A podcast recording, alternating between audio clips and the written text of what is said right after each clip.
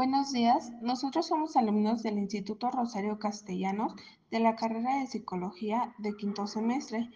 Nosotros les impartiremos un tema sobre la materia de nuevas tecnologías en educación.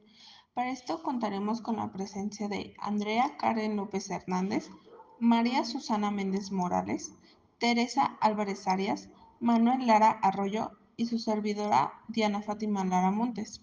Nosotros hablaremos cómo, hemos desarrollado la cultura digital, cómo se ha vuelto una herramienta necesaria para nuestro día a día, cómo nos sirve para nuestro conocimiento, para comunicarnos, para satisfacer nuestros ratos libres y también cómo hemos evolucionado la tecnología a nuestras necesidades y comodidades. Hola, soy Teresa. Un punto sobre la cultura digital es que estamos en la época de la cultura digital, que ha logrado el desarrollo mundial en todos los aspectos, creando muchísimas herramientas digitales y con ello se mejoró y facilitó las tareas y trabajos en la vida de las personas. Una de sus múltiples ventajas es que logró comunicar al mundo en segundos. Por ejemplo, una de mis prácticas favoritas que realizo es hacer videollamada con mis familiares que se encuentran trabajando en Estados Unidos. Considero que es una forma de mantenernos en comunicación constante.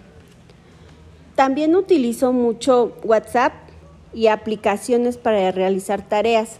Por ejemplo, Canva, Anchor, el procesador de textos, eh, navegar por la web buscando diferente tipo de información. A grandes rasgos son mis prácticas digitales. Mi nombre es Susana y yo les voy a explicar cómo en mi educación ha cambiado con la tecnología.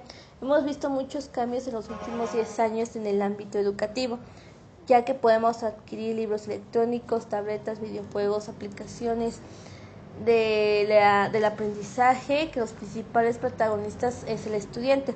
Últimamente se ha ocupado los juegos serios o podríamos decir videojuegos educativos, ya que están orientados a la adquisición de competencias, habilidades, eh, son aquellos que han sido específicamente diseñados como una herramienta de aprendizaje, como podemos ver en la aplicación de Tatum, donde hay diferentes libros educativos que van haciendo eh, diferentes juegos para que los niños se animen a leerlos.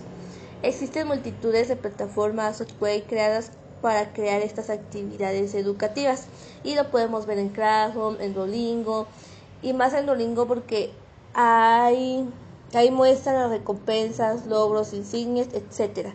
Y todo esto es de mi parte. Bueno, yo les voy a hablar sobre mis prácticas digitales y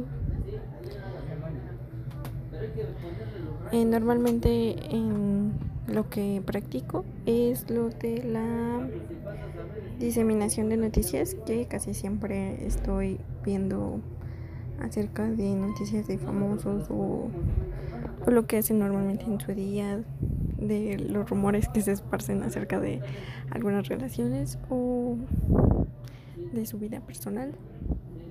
Mm. También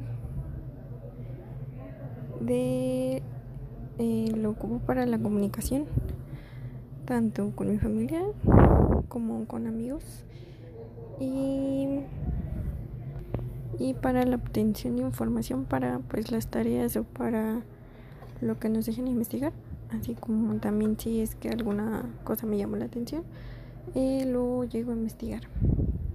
Eh, en esta conferencia eh, mi conclusión de la nueva cultura digital y mi propia transit digital sería, en conclusión sería que las nuevas tecnologías de la información eh, son muy útiles para muchas personas, para la sociedad, para estar informados de lo que pasa, para poder comunicarnos con otras personas, ya sea por mensajería, ya sea por mensaje, ya sea por correo electrónico, mensajería instantánea, por aplicaciones de redes sociales, también en muchos ámbitos. Eh, en el ámbito educativo, por ejemplo, están los juegos educativos, que el objetivo de estos juegos es que el aprendizaje sea más, eh, más atractivo para los alumnos y que el docente pueda tener más resultados. Obviamente esto con moderación eh, hay desventajas y ventajas sobre estas tecnologías de la información y comunicación, pero teniendo unas buenas prácticas en esta cultura digital podemos usar estas tecnologías de, de la información para nuestro propio beneficio.